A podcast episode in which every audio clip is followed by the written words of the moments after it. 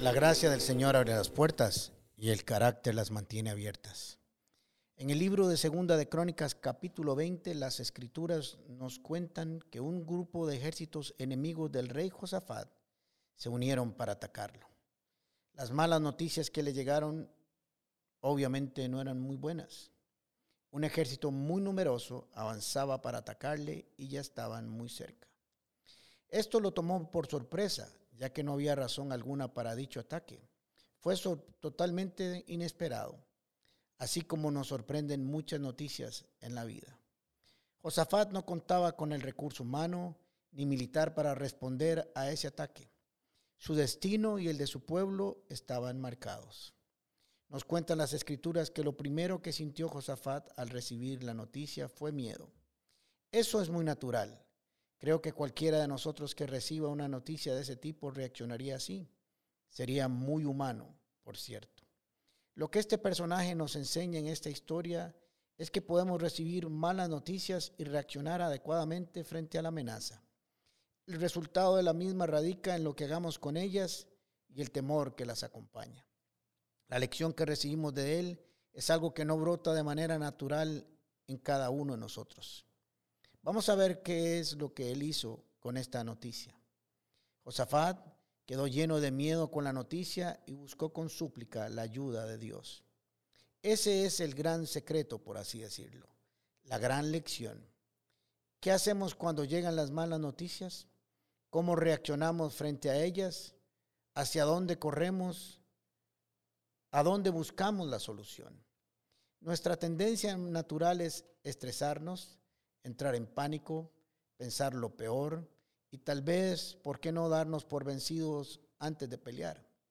Y sobre todo, ir a buscar la ayuda humana, hacer el uso de los recursos terrenales, ya que es lo que vemos y sentimos, lo que tenemos a mano y es de la manera en que fuimos enseñados a caminar en esta tierra.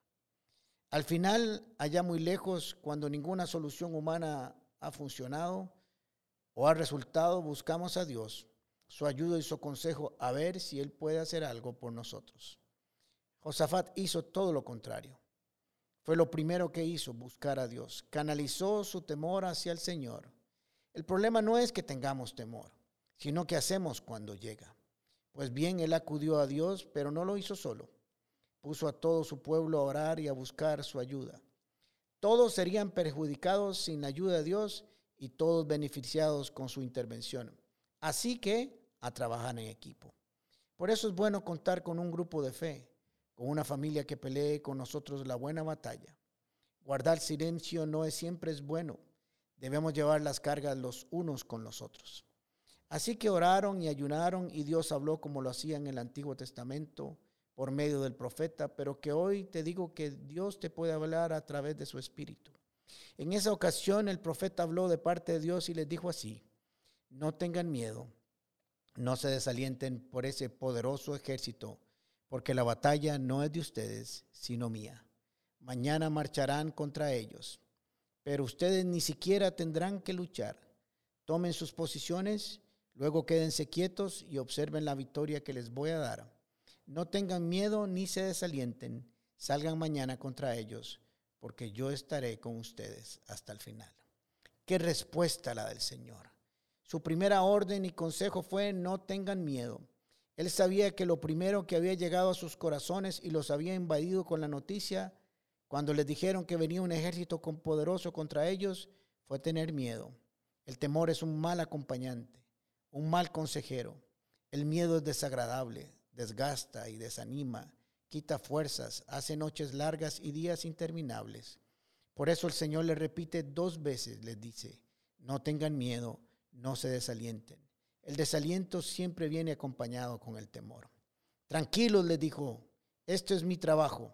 Su mensaje es mantengan posiciones aún sin pelear.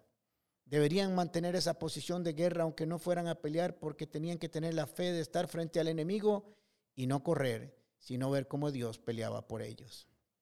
Al leer esta historia me puse a pensar que aunque el rey Josafat vivió 800 años antes de Cristo, puede ser nuestra historia perfectamente.